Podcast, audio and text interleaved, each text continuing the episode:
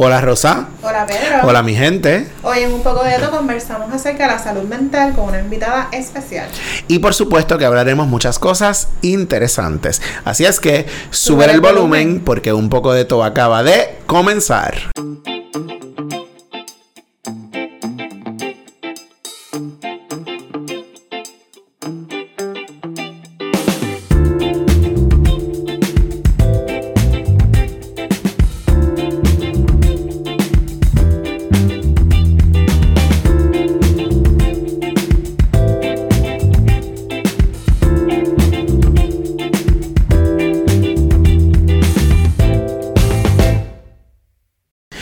Hola gente, hoy es 26 de octubre de 2022 y este es nuestro episodio número 59. Eso es. 50, estamos ya, mira, celebramos el 50, ya estamos llegando Sí, casi. celebramos todo. Casi, bueno, lo celebramos todos, ustedes saben que nosotros celebramos cada uno de los episodios. Gracias por escucharnos y por vernos. Recuerda que nos consigues en Facebook, en Twitter, en Instagram Nos encuentran como un poco de top PR.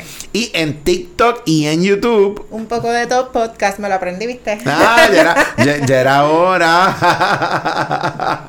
Y también en YouTube. Exacto, como, exacto, como un poco de porque muy bien. Y nos puedes conseguir en nuestra página web. Nuestra página web es www.unpocodetopr.com. Y nos puedes escribir por correo electrónico. Claro que sí, como nuestras fans de la semana pasada que nos enviaron ¡Ave todas esas María! historias a nuestro email un poco de gmail.com. Así es, así es. Recuerda que también tú puedes ser un supporter de este podcast. Claro que sí. Busca el enlace que está colocado en cada una de las descripciones de los episodios. Está en YouTube, está en TikTok, está en todas partes. En TikTok. Eh, claro. en todas partes, búscalo. Si no lo encuentras, nosotros te lo enviamos. Ese enlace te va a llevar a ser un auspiciador o un patrocinador de este podcast para mantener y mejorar, ¿verdad?, la calidad de lo que hacemos aquí. Definitivamente. Mira, como siempre, como decir, ¿te acuerdas como decíamos antes? No. Si no sabes dónde está, pregúntanos, Ah, sí, pregúntanos. claro que sí, yo te lo envío, me avisa.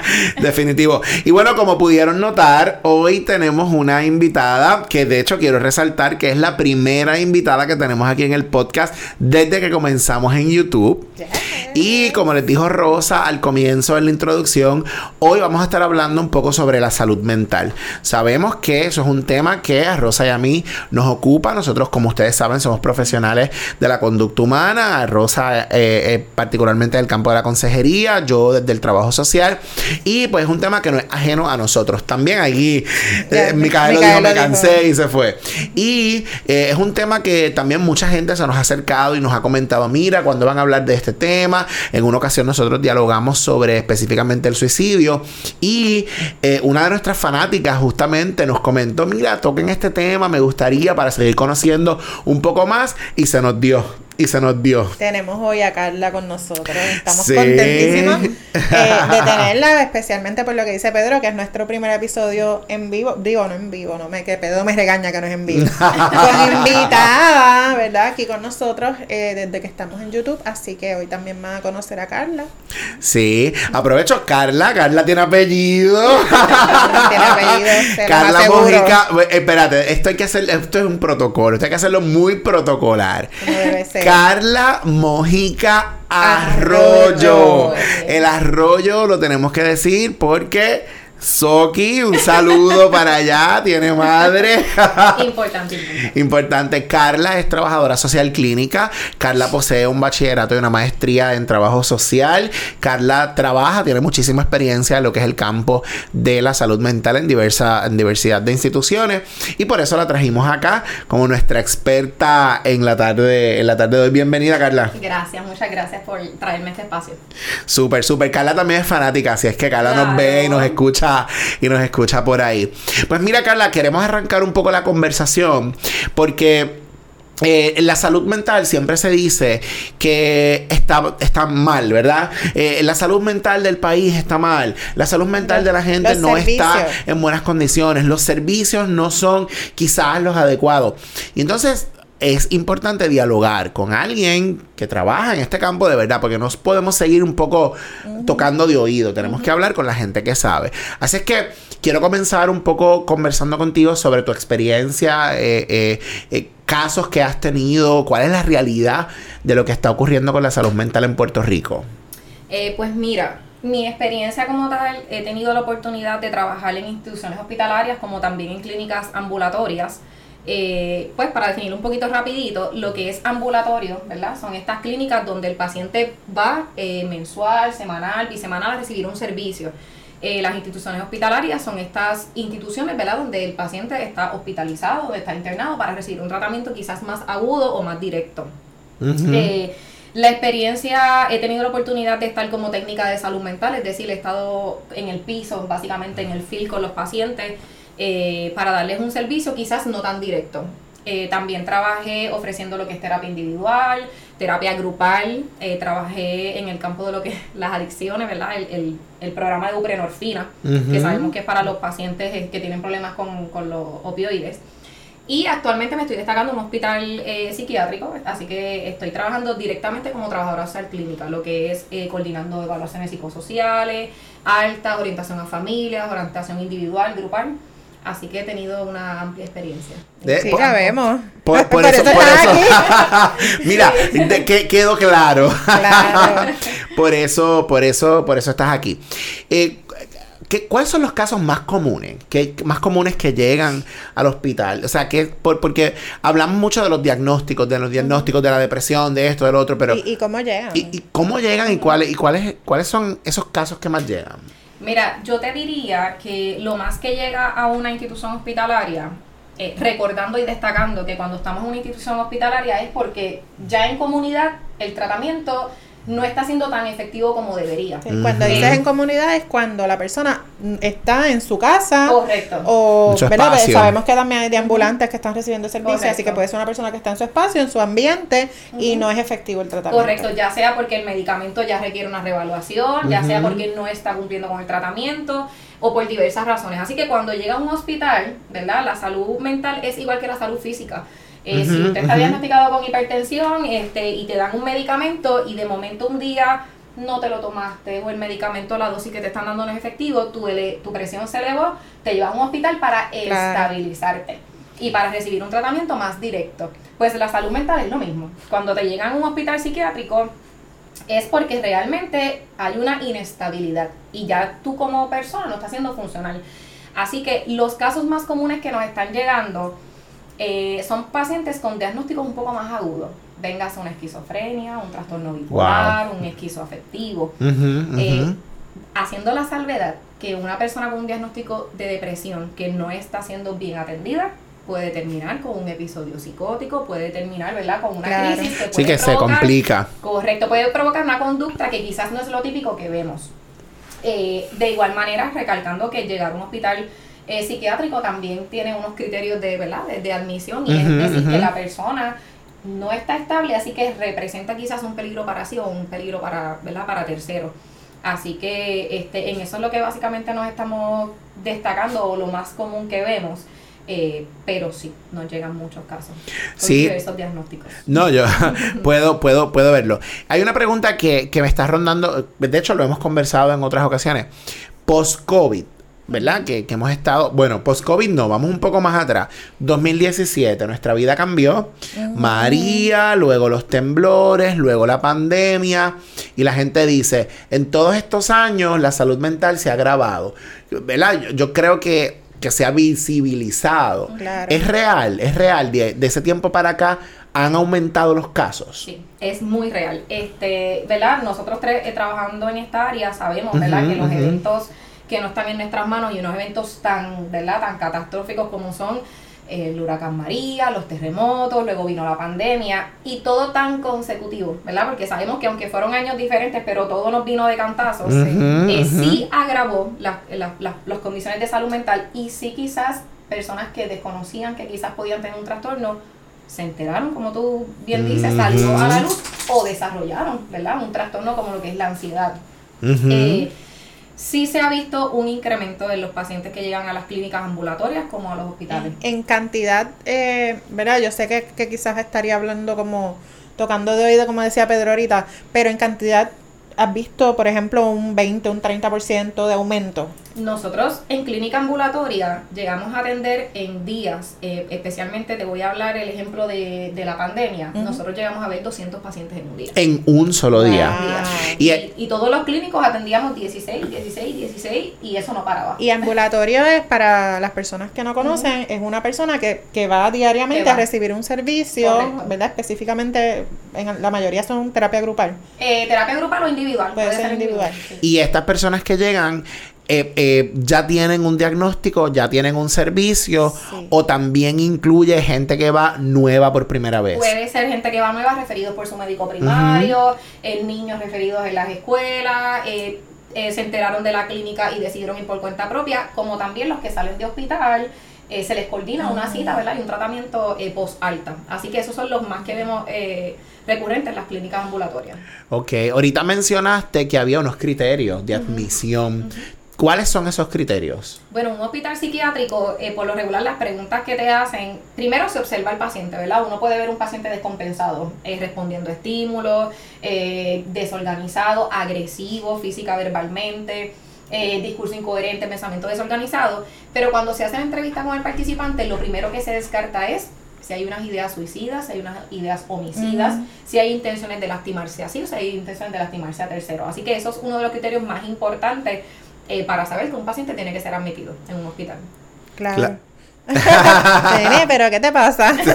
Estamos sincronizados. Sí, no, pero- pero te lo pregunto, ¿verdad? Te hice como esas preguntas porque de pronto yo, yo no trabajo en un ambiente clínico, pero sí he visto un aumento en, en la cantidad de personas ansiosas. Eh, yo trabajo con estudiantes, así que es como que yo veo a los estudiantes que están reaccionando a estresores como lo es la universidad de una forma, ¿verdad? Que, que no es la esperada. Sabemos que la- estudiar genera estrés, ansiedad y todo eso, pero es como a otros niveles, nivel de descontrol, Sí. de muchas hospitalizaciones diariamente, la, la psicóloga tiene que estar refiriendo hospitalizaciones constantemente, que es bien atípico. Sí. Así que, que nosotros que no estamos en un ambiente clínico, ¿verdad? Yo lo puedo ver, lo puedo ver frecuentemente. Sí, yo también lo veo, yo también lo veo sobre todo en la universidad. Nos llegan muchos estudiantes con diagnóstico, ¿verdad? A nosotros no necesariamente, en mi caso como profesor, no necesariamente se me dice el diagnóstico del estudiante, pero sí sabemos que hay muchos estudiantes que tienen algunos acomodos y que sabemos, ¿verdad? Que mira, es un diagnóstico que está por ahí. Eh, ¿Cómo llega el paciente? O sea, el, el- el- el paciente se, Hablamos de la ley 408, ¿verdad? Eh, que es la ley de salud mental de Puerto Rico. Y entonces mucha gente dice, no, vamos a activar una ley 408 para llevar al, pa- al- a la persona allí. ¿Qué debe ocurrir para que eso ocurra? O, eh, ¿Qué debe pasar ¿Qué para que eso ocurra? ¿Qué implica? Yo, vamos a suponer, tengo mi pareja, tengo mi mamá, mi hermano, un familiar, un amigo. Y estoy observando unas cosas. Como tú decías, discurso incoherente, no estoy ubicado en tiempo, espacio, toda esta cosa. ¿Cómo yo hago para que esa persona llegue al servicio? En ese caso, ¿verdad? Que yo no soy un profesional que lo está atendiendo, que a lo mejor es que yo como Así que amigo, tú lo que como estás familia, buscando es proteger a tu, observe- a tu Exacto. pana, a tu familiar, a la persona que tú quieres. Sí, eh, la ley 408 es extensa, ¿verdad? Tiene muchos artículos. Pero específicamente el del ingreso involuntario, esta, es importante recalcar que esta ley la puede coordinar cualquier persona, obviamente que sea adulto, ¿verdad? Y, que, y sobre todo que esté estable, ¿verdad? Y consciente de lo que conlleva coordinar una ley 408. Cuando tú coordinas una ley 408, tú te paras frente a un juez y tú juramentas que lo que tú estás diciendo es cierto, ¿verdad? Porque estamos hablando de que tú estás pidiéndole a un juez que te, que te permita ingresar a alguien en contra de su voluntad. Ajá, Así que ajá. es bien importante saber. Así es que, disculpa, yo, vamos a suponer, observo que Rosa tiene estas características, estos criterios que tú ahorita mencionabas. Ajá. Y yo puedo ir al tribunal a decir, mira, yo voy a, quiero activar la ley 408 para hospitalizarla involuntariamente. Así funciona. Así funciona. Y puedes, y tiene que ser un familiar, puede ser un amigo. ¿Quién, quién es la persona que puede ir? No, tiene que ser, debe de ser una persona que conozca, en este caso, el ejemplo que está dando, que conozcas a Rosa. Ok. Claro está. Las únicas personas que pueden coordinar una ley 408 sin conocer personalmente son las agencias gubernamentales, un policía, de un hospital. Pero realmente se recomienda que quien coordine esa ley 408 conozca los datos de Rosa, es decir, eh, ese- este es su nombre, esta es su edad, ella vive, yo la conozco y ella está Ajá, presentando ajá. este cambio.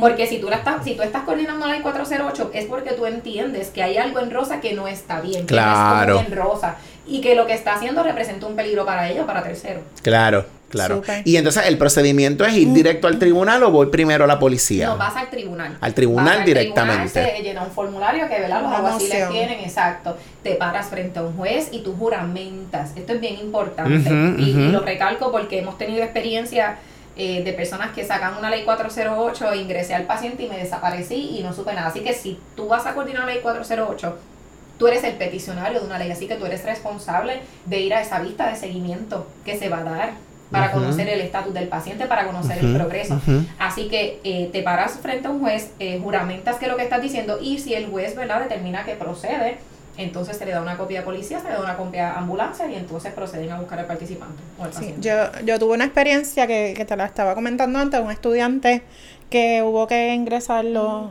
eh, a un hospital psiquiátrico. Originalmente la idea era hacerlo con una 408, pero eh, finalmente él accedió, a- que, que de pronto es ¿verdad? mucho más conveniente porque cuando la persona accede al tratamiento, pues, pues sabemos que hay mucha más respuesta, más adherencia con el tratamiento y probablemente ¿verdad? haya cambios significativos. Así que finalmente nos, no lo llevamos ¿verdad? con la admisión involuntaria, pero entonces no había respuesta de su familiar, ¿verdad? La persona que, que se suponía que, que estuviera a cargo de él, no había respuesta. Que entonces es como un com- es bastante complejo, ¿verdad? Porque tú quisieras no tener que hacerlo con una 408, pero entonces la 408 obliga prácticamente a que haya alguien que responda por esa persona. Sí, tiene la ventaja también de que, el, de que el tribunal le va a dar un seguimiento de cada 15 días a ese caso de ese participante y en el caso de que se vea que el familiar o el recurso de apoyo no está respondiendo, el tribunal emite orden también. Así Sí. que tiene sus ventajas y tiene sus desventajas. En el caso de que el, el familiar no responda, la- la- el tribunal va a emitir otra orden para qué? ¿Qué- ¿Cuál sería el siguiente Es a paso? discreción realmente del juez, ¿verdad? Es a discreción del juez. Eh, hay jueces que entienden, ¿verdad? Que hay familiares que no están aptos también eh, Mm. para responsabilizarse, ya sea por edad, ya sea por condiciones de salud mental. Mm. Sabiendo, ¿verdad? Que, que hay un mucho- historial familiar a lo mejor. Sí, sí, sí, sí, sí. Claro, así que muchas veces entonces es que el juez ordena que las agencias gubernamentales nos hagamos responsables de ese, pa- de ese participante. Wow. Sí, ahí es que ahorita backstage comentábamos un poco, ¿verdad? Para nosotros siempre dialogamos un poco antes de comenzar. Claro que sí. Y mencionabas un poco no un poco, un montón. Un, un montón, un montón. Y mencionaste ahorita que había pacientes que estaban ahí eternamente, ¿verdad? Que son los que llamamos institucionalizados ya. Exacto. Eh, ¿Se da mucho? ¿Qué cantidad? ¿Cómo funciona este asunto con esos pacientes institucionalizados? Sí, lo que sucede es que hay pacientes que ya se determinó, eh, ¿verdad? Por un equipo clínico que no son funcionales en comunidad. Es decir, no pueden vivir de manera independiente, su diagnóstico incluye unas conductas agresivas hacia sus familiares, así que en este caso eh, se determina, tanto junto con los tribunales como con un equipo clínico, que el paciente debe ser ingresado a un hogar de comunidad. Es decir, él va a vivir en un hogar que está preparado, ¿verdad? Que está adaptado para este tipo de pacientes y este tipo de diagnósticos. Así que las agencias gubernamentales tienen unos niveles de cuidado. El nivel grupal, prolongado, sintomatología persistente. Así que son hogares que están dispuestos a recibir a esos pacientes y básicamente tienen su custodia. Eh, algo similar como el departamento de la familia, que también el departamento de la familia tiene custodia de pacientes eh, de salud mental. Así que si este paciente ya fue determinado que no es funcional en comunidad y que debe estar en una ¿verdad? institución comunitaria, un hogar comunitario, espera un turno. Así que mientras espera un turno, se encuentra en una institución hospitalaria. Así que puede pasar tiempo porque la cantidad de pacientes que están esperando es muy grande. Wow, wow. Sí, sí, triste. Y eso tiene unas implicaciones económicas, porque pues se dice, ¿no? En este caso el Estado tiene que asumir eh, la custodia de esta persona, así es que es un costo para el Estado, pero también hablamos de los costos en términos de cuando, cuando es privado o cuando la familia tiene que asumirlo o el paciente, ¿verdad? Porque medicamentos, hospitalizaciones, el plan médico, ¿qué, co- cómo, qué tú pudieras describir en términos económicos? ¿Qué está pasando? Mira, eh, la realidad, hace poco un influencer, eh, Ajá. se puede mencionar el nombre, ¿no? Sí, claro. Eh, Jay Fonseca. De, eh, de, ¿verdad? de lo que él pensaba y de su situación particular con los planes médicos, obviamente en cuestión de salud física. En el caso de la salud mental, también eh, lo vemos con los planes médicos en cuanto a quizás no aprueban todos los medicamentos, hay doctores que no están acreditados con ciertos planes médicos y esto realmente sí es un, ¿verdad? un, un tropiezo para, para una continuidad de tratamiento. Así que eh, la salud mental, igual que la salud física, hemos escuchado mucho por ahí que está decayendo y que está en una crisis, así que es momento de, de reaccionar porque hay banderitas rojas en cuanto a a los planes médicos, al costo. Realmente una claro. privada en un hospital psiquiátrico te puede salir más de 3 mil dólares una semana. Sí, eso justamente eh, habíamos hablado del, del caso del, del muchacho eh, de San Germán, si no me equivoco, que se quitó la vida em, desafortunadamente a causa de, de, ¿verdad? Yo no quiero emitir juicio porque de pronto si me pongo a verlo desde el punto de vista de, de un especialista, eh, yo sé que el especialista va a buscar la mayor eh, forma posible de que una persona que está en tratamiento no tenga que ser hospitalizado a menos que verdaderamente haya un riesgo. Eh, porque está en tratamiento y lo que se espera es que responda al tratamiento, ¿verdad? Esa es la expectativa. pero teniendo un, tratamiento de salud mental, teniendo medicamentos, teniendo incluso en una ocasión los padres dijeron que, que lo habían internado ellos en, pagando 3.500 dólares eh, por una hospitalización porque ellos veían ¿verdad? La, la, diferencia de, que, de cómo él se sentía, de lo que él expresaba. Y de pronto una persona que está viviendo la vida, nadie se da cuenta de lo que está pasando. Correcto. Solamente sus padres eran los que sabían que afortunadamente pues ellos pudieron, ¿verdad?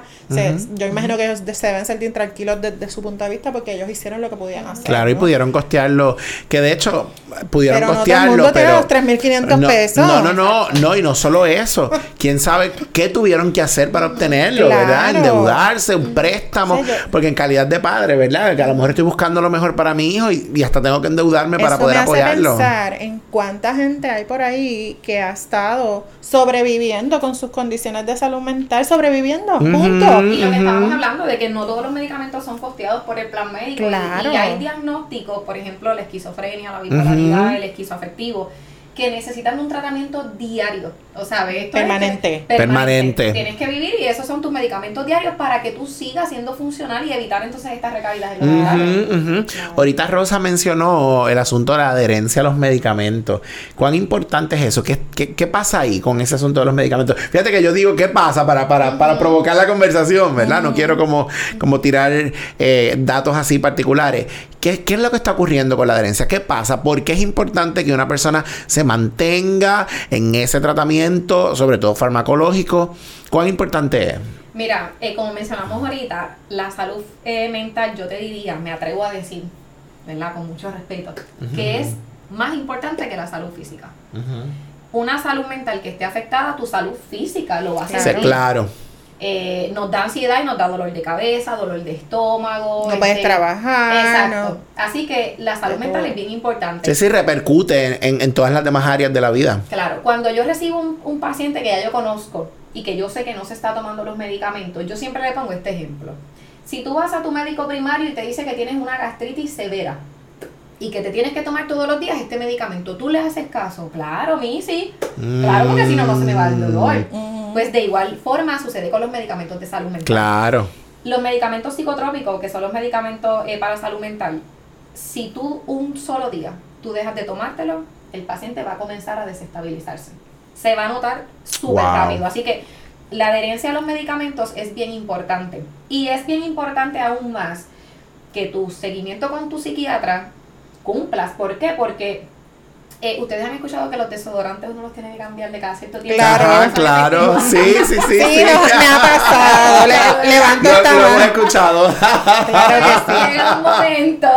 ¿Qué clase de comparación? No, no, no. me, me, parece genial. Me parece, me parece genial porque, porque, está, mira, para que la gente lo entienda en tal español, como es. En español. Claro. Pues llega un momento que los medicamentos hay que evaluarlo las dosis, si hay que subirla, si hay que bajarla, si hay que cambiarla, si el genérico no te funciona, hay que cambiarla. Y los efectos secundarios. Algunos, algunos medicamentos, eh, ¿verdad? Tú lo sabes mejor que yo, ese tipo de medicamentos pueden ocasionar efectos secundarios de incluso una persona que no estaba suicida estar suicida de pronto. Sí, sí, sí, sí. Así Que, que es importante que, que, ese especialista te vea y si te dijo semanal, pues semanal. Este, si te dijo que vengas dos veces a la semana, por algo es. Y sobre todo, tomártelo con las dosis recomendadas. Hay muchos pacientes que falla en que hoy estoy más ansioso de lo normal, pues en vez de una me voy a tomar dos. Ahí alteraste totalmente tu, tu, tratamiento y no solamente eso, al final del mes te vas a quedar sin una porque... Claro, claro.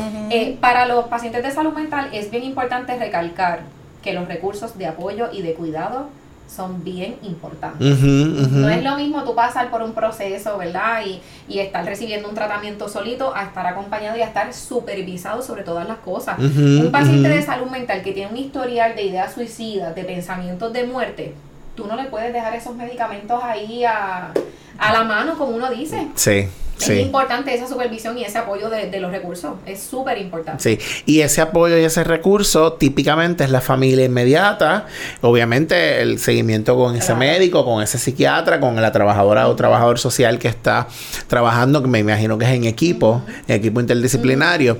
Eh, quiero preguntarte algo, ¿has trabajado con, con menores, con niños o, o- o- sí? ¿Viste la La carita? sí. yo tuve, cuando yo hice mi práctica de maestría, yo hice mi práctica de maestría en, en, en psiquiatría, en psiquiatría con niños y adolescentes. Y fue un reto emocionalmente, ¿verdad? Para, para uno, pero, pero verlos allí era, era impactante. Y ahorita tú mencionabas el asunto de los efectos secundarios. Recuerdo como ahora el efecto que tenía un medicamento en uno de los, de los chicos. Ese chico a sus 11 años ya estaba institucionalizado. A los Wow. 11 años. 11 años. Y era un chico bien físicamente era como grande, aparentaba más edad. Y recuerdo que estábamos en una sesión grupal y le dieron el medicamento y al rato sus músculos del cuello se empezaron a tensar. Y de pronto él se empezó a voltear su, su, su cuello como abruptamente y no podía enderezarlo. Y fue la cosa más espeluznante que yo vi. Oye, porque era un efecto secundario. Así es que eso que mencionas de los medicamentos es tan importante, ¿verdad? Reevaluarlo, mirar que si está funcionando, si no. Y el llamado es a la gente, ¿verdad? Uno, a no tomar cosas por ahí en general, Ay, ¿verdad? Automedicarse, automedicarse. Mira, yo tengo historias de Google, eso. Wikipedia no es. Yo tengo historias de eso. No es el médico. Perdona que no te dejé contestar la pregunta, este, pero yo en, en uno de mis ambientes de trabajo había una persona que tenía, ¿verdad? Una receta de unos medicamentos que eran correspondientes a esa persona.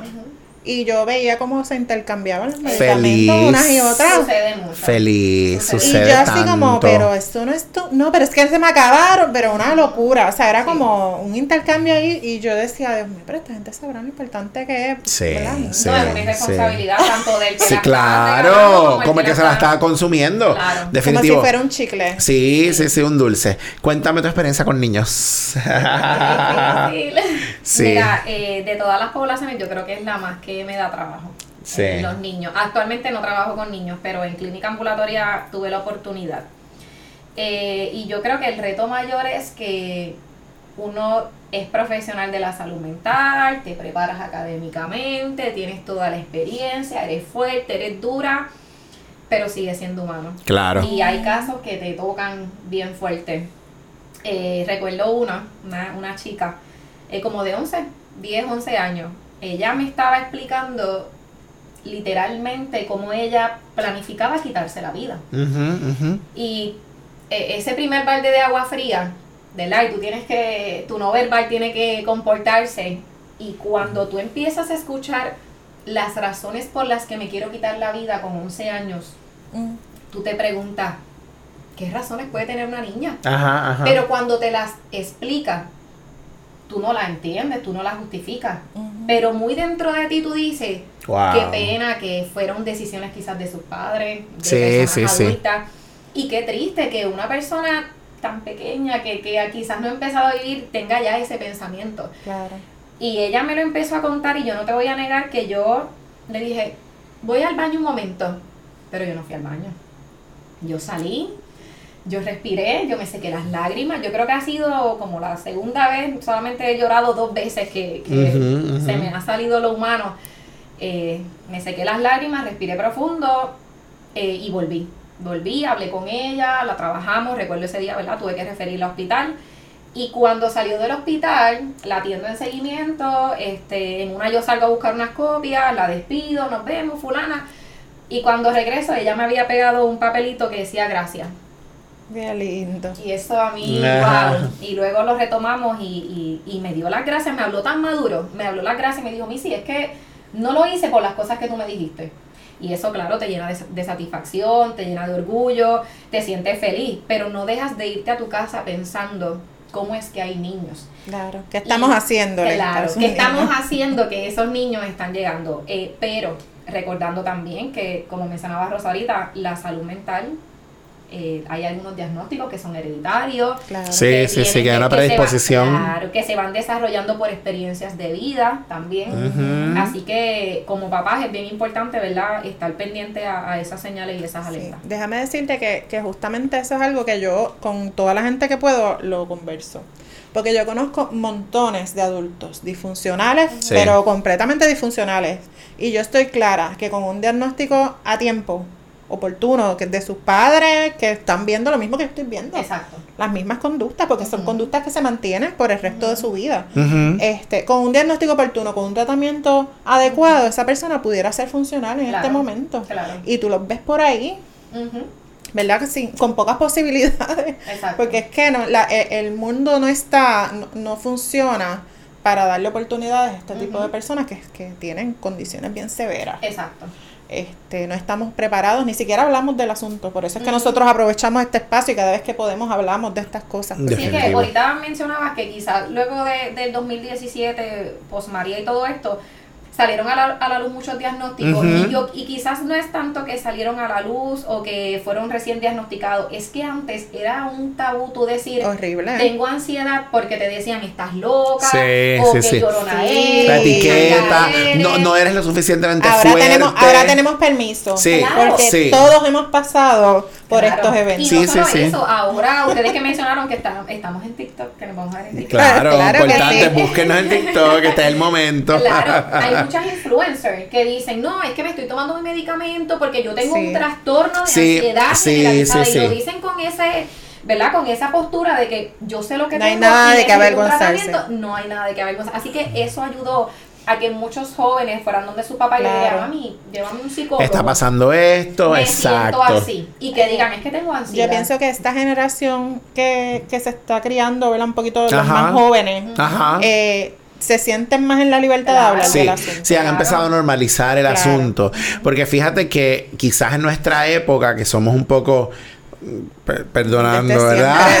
Pedro siempre se un tira poco- una de estas. que somos un poco más adultos que la generación ahora, ¿no?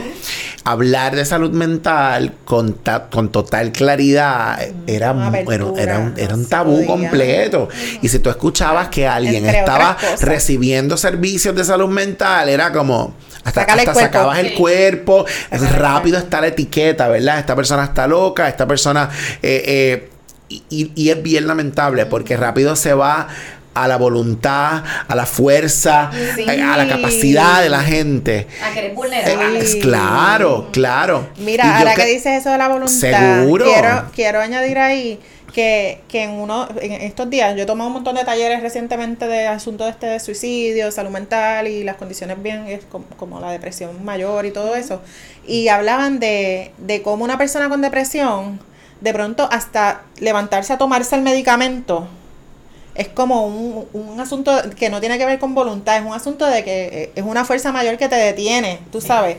Eh, la- ah, no, que levántate de la cama, bañate y vístete. ¿sabes? de Yo no me parte. quiero. Sí, Pon porque- de tu parte. Diantre. Es que no estás poniendo de tu parte. Si no pones de tu parte. Y, y el asunto este de la presión también de, de si tú vas a la iglesia, Dios te va a ayudar. Sí. Y entonces vemos gente decepcionada porque porque Dios no me ayuda. Sí. ¿Ves? Porque piensan y los relegan al asunto de la religión y sabemos, ¿verdad? Nosotros lo sabemos que somos especialistas en salud mental, que, que no tiene nada que ver eh, Una cosa con una la cosa otra. otra. no Oye, hay un demonio, no hay, no, no tiene nada que ver. que, Que lo puedes utilizar como una fortaleza. Exactamente. Claro, si tú vas a la iglesia, va, si tú tienes va. unas fuentes de apoyo en tu iglesia, Exacto. pues claro, que sí. Pero si tú vas va. a la iglesia y la iglesia lo que te dice es tienes que salir de ese demonio, tú tienes que dejar Ponte a orar, ponte a dejarte orar. ayudar por Dios porque Dios está- te está poniendo No, necesitas los medicamentos. Exacto. El Señor te va a sanar pues ahí. Y es bien importante porque los seres humanos, y sobre todo desde, desde nuestros campos,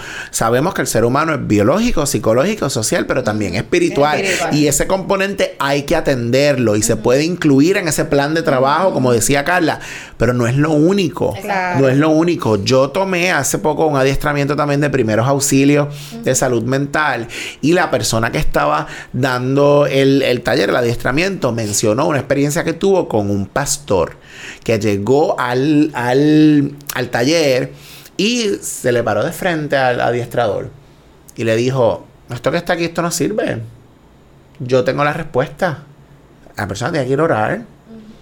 Y entonces siguieron en esta dinámica hasta que al fin el pastor pudo entender que no se trataba solo de eso.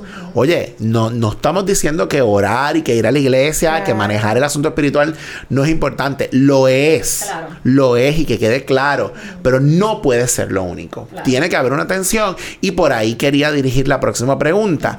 ¿Quiénes son los que componen el equipo de trabajo, el equipo multidisciplinario o interdisciplinario que trabaja con los pacientes? Eh, el equipo se compone de psiquiatras, que sabemos que es quien medica, es quien único medica. Esta es una confusión que tienen bien, Sí. hay que aclararla. Psiquiatra es quien único medica. Está un psicólogo que trabaja con lo cognitivo-conductual, ¿verdad? Ujú. Este, las terapias, eh, te ayuda a manejar tus emociones, tus pensamientos, a dirigirlos, cómo tus pensamientos afectan en tu conducta. Eh, estamos los trabajadores sociales, que en el caso de las instituciones hospitalarias, pues nos encargamos de coordinar su alta, su ingreso, orientación a familias, gestiones para continuar tratamiento ambulatorio, gestiones para ubicar a pacientes, ¿verdad? En el caso de que, de que necesiten ubicación. Tenemos enfermeros que obviamente, ¿verdad? Sabemos que están al cuidado directo, administrar medicamentos, eh, lo que son signos vitales, que el paciente esté estable. Eh, y tenemos terapistas recreativos, terapistas ocupacionales, que son una gran parte del equipo. Claro. A veces nos olvidamos de ellos un poquito. Sí, subestimamos lo que ellos Eh, hacen, ¿verdad? No, la realidad es que para eh, prevención de, de, ¿verdad? De, de caer en un hospital o de mantener tu salud mental estable, sabemos que se ha recomendado mucho buena nutrición, que ahí pues, yo fallo mucho. no hablemos de eso. No hablemos de eso. Eh, pero actividad física, bien importante, y por eso el terapista recreativo en el hospital es sumamente esencial. Eh, Rosa estaba mencionando ahorita que un, un paciente con depresión le cuesta hasta pararse de su cama. Claro. Eh, hay, hay pacientes con diagnósticos de depresión que cuando no, no, no están describiendo sus síntomas te dicen me duele el El cuerpo. cuerpo. me duele el pelo, me duele lavarme el pelo. Así que el terapista ocupacional y recreativo se encarga, ¿verdad?, de que ese paciente vuelva con sus movimientos, ¿verdad?, este, con lo que es lo físico, cómo puede implantarlo para, ¿verdad?, para trabajar su salud mental. Así que ese es el equipo completo. Qué Sí, imagínate, tienes un equipo ahí completo para procurar que esa salud mental, porque se añade quizás la parte física, pero para que esa salud mental esté en óptimas condiciones. Exacto. Sí, eh, eh, de pronto eh, lo veo, ¿verdad? Fabuloso y toda la cosa, pero entonces cuando la persona sale de la hospitalización, y, y lo digo por experiencia, yo tuve un familiar que estuvo hospitalizado en varias ocasiones, eh, y cuando salía, volvía entonces a la realidad donde ya no tiene accesible eh, todo, Todo ese el equipo. Claro. donde familiares no tienen todas las destrezas necesariamente, aún con una orientación que es Ujú. como tú mencionas, ¿verdad? Eh, pero no son especialistas. Así que vuelven a la comunidad, pero entonces eh, faltan, ¿verdad? Ciertas cosas, ciertas condiciones, diría yo, para que ese paciente, pues, ¿verdad? Logre... Sí. Por lo menos en, en algunas clínicas ambulatorias cuentan con todo el equipo menos terapista recreativo y, y ocupacional. Pero sí está el servicio de psiquiatra, médico generalista también. ¿verdad? Se le da un seguimiento. Eh, se me olvidó mencionar médico generalista. Tienes- tienes un memo. Está ahí, está ahí. El, El el memo médico está ahí. Así Eh, que, que la clínica se vuelve una extensión de lo que hay en la hospitalización. Correcto. Eh, hay Exacto. consejeros en adicciones también que se encargan, ¿verdad?, de, de los pacientes que tienen problemas de sustancias también. eh, que sabemos que últimamente, ¿verdad?, ya el los trastornos relacionados al uso de sustancias se están incluyendo, ¿verdad?, como parte del Claro. listado de los diagnósticos de salud mental. Qué bueno que traes el asunto de las adicciones. Eh, los pacientes que tú has atendido en toda tu experiencia han estado vinculados al asunto de la adicción, ya sea drogas, alcohol, o podemos separar categóricamente una cosa La de gran otra. mayoría tiene ¿Están relacionados? A, a- alcohol, a drogas, a A, me- ambas, a los mismos medicamentos. a los A los medicamentos. mismos medicamentos, a sustancias.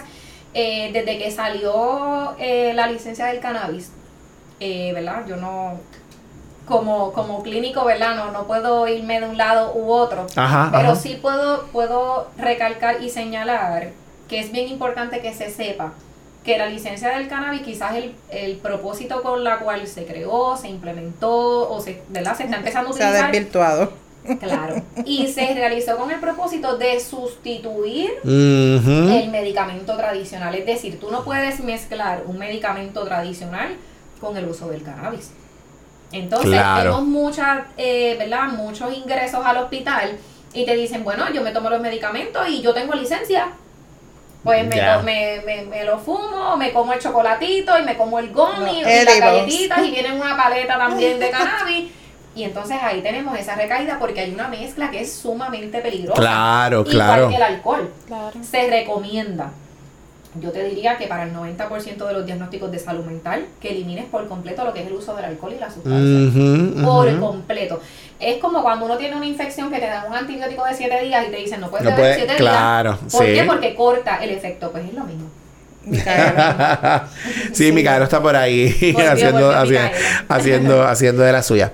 Este, yo, yo he notado y, y en uno de los adiestramientos estos que te estaba, que les estaba contando ahorita, estaban hablando de suicidio en Puerto Rico y, y hablaban de cómo se ha perdido el, el temor o se ha bajado el nivel de, de percepción de riesgo que hay en el consumo de, del cannabis porque ahora es medicinal. Ajá, porque tengo la Y licencia. entonces la licencia. de, de pronto hemos creado una sociedad que no tiene ningún temor de, de consumir cannabis de todos los métodos que sean eh, y que no son funcionales si no lo hacen. Exacto. Este, y, y entonces es lo mismo que si tú tienes una persona que, ¿verdad? Que, que depende de un medicamento. ¿Verdad? Tenemos un montón de gente dependiendo del cannabis para poder vivir. Exacto, Exacto. exacto. Este, y él lo estaba hablando y incluso estaba hablando de cómo entonces esa percepción de riesgo menor eh, se ve en los adolescentes y cómo los adolescentes entonces se tiran de pecho a consumir en los vape y en los pen y toda la cosa. Y pues ya ustedes saben todo lo que ha estado ocurriendo. Sí, de pronto la proliferación que ha habido de tantos dispensarios, Claro. se crea la idea de que esto es tan fácil. Y es- es De que yo voy allá, me di- digo que me duele la rodilla, que tengo esto, porque yo los escucho. No, no, yo voy para allá, muchacho, y digo que me duele tal cosa y ya rapidito Y- me la van a dar la licencia. muchas veces no es ir por una llamada Se- ah, cinco minutos te dan la ujú, licencia. ujú. Sí, así que se ha Así es que desvirtuado. eh, se ha desvirtuado por completo y es peligroso como Sí. tú como tú decías, es muy peligroso mezclar una cosa, Claro. es verdad, las sustancias con, Quería con los medicamentos. Carla antes de que yo imagino que ya estamos terminando, ¿verdad? Estamos aquí como, tres meses aquí hablando Oye, con ya, ya no está dando el cue para terminar, mira. Sí, no, yo, ya Luis me, me hizo una señal ahí. Este, acerca de- del trastorno, del PTSD, que lo habíamos mencionado y que había una persona que nos escucha que nos había comentado, ¿verdad? Su interés en saber un poquito más acerca de- del tema. Eh, así que, ¿qué nos puedes decir de...? El PTSD, Ajá. eh, ¿verdad? Y déjame decirlo lento.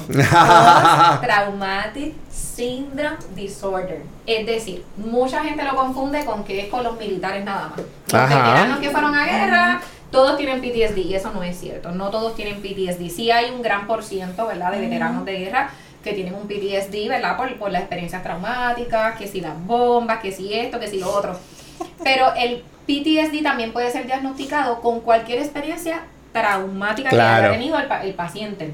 Un accidente de auto, eh, un fuego, la pérdida de un familiar. Así que este, este paciente creó, ¿verdad? Este miedo, esta angustia, eh, se Sí, este Exacto, se traumatizó y entonces ya eso no lo puede hacer. Si Así- mencionabas el asunto del, del accidente de carro. Corre- corre- conozco una persona que, ¿verdad? que su mamá lamentablemente falleció en un accidente, ella ni tan siquiera estaba presente, este, y desde entonces ella decidió que ella nunca iba a guiar Sí. y nunca lo ha hecho. Simplemente porque le contaron, Claro, ¿verdad? Que su e- mamá ese- tuvo un Ese accidente. trauma eh, creó que ella decidiera no hacer eso. Así que el PTSD se trabaja así con medicamentos. ¿Por qué? Porque por lo regular los recuerdos, los pensamientos vienen quizás a la hora de dormir, te provocan mucha ansiedad, así que no eres funcional.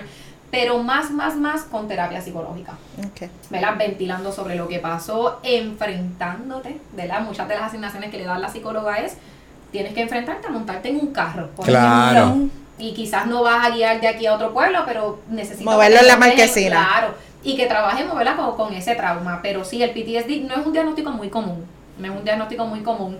Este, ¿verdad? Aparte de las evaluaciones que hacemos, preguntamos alguna experiencia traumática en tu vida.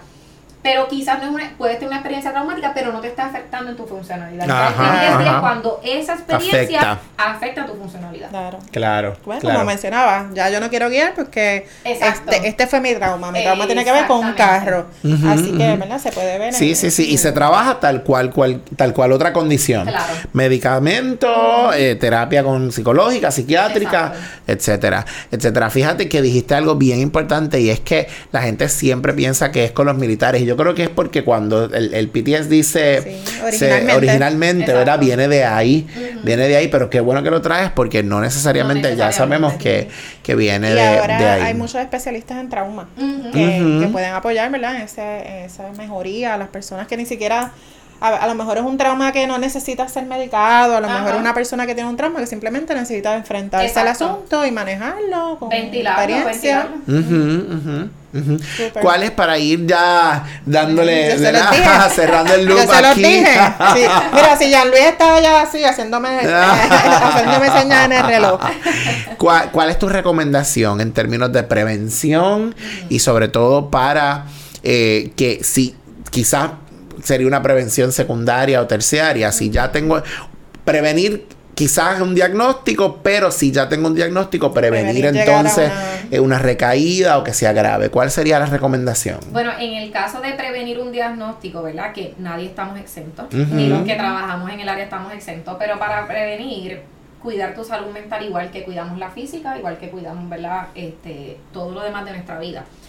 Importante, tómese ese día libre para descansar. Tú que nos escuchas. Desconéctese, aléjese de personas que te hacen daño, eh, descansa, haz actividad física, alimentación, lo digo por responsabilidad, pero aliméntese bien, aliméntese bien. Eh, yo creo que todos sabemos lo que nos hace daño, o sea, todos sabemos lo que nos incomoda, lo que nos provoca ansiedad. Pues, pues vamos a, a poner en práctica que si puedo eh, evitar tener eso en mi vida, pues trabajar con eso. Claro. Y prevención para los que ya tienen un diagnóstico, tener recaída, siga su tratamiento.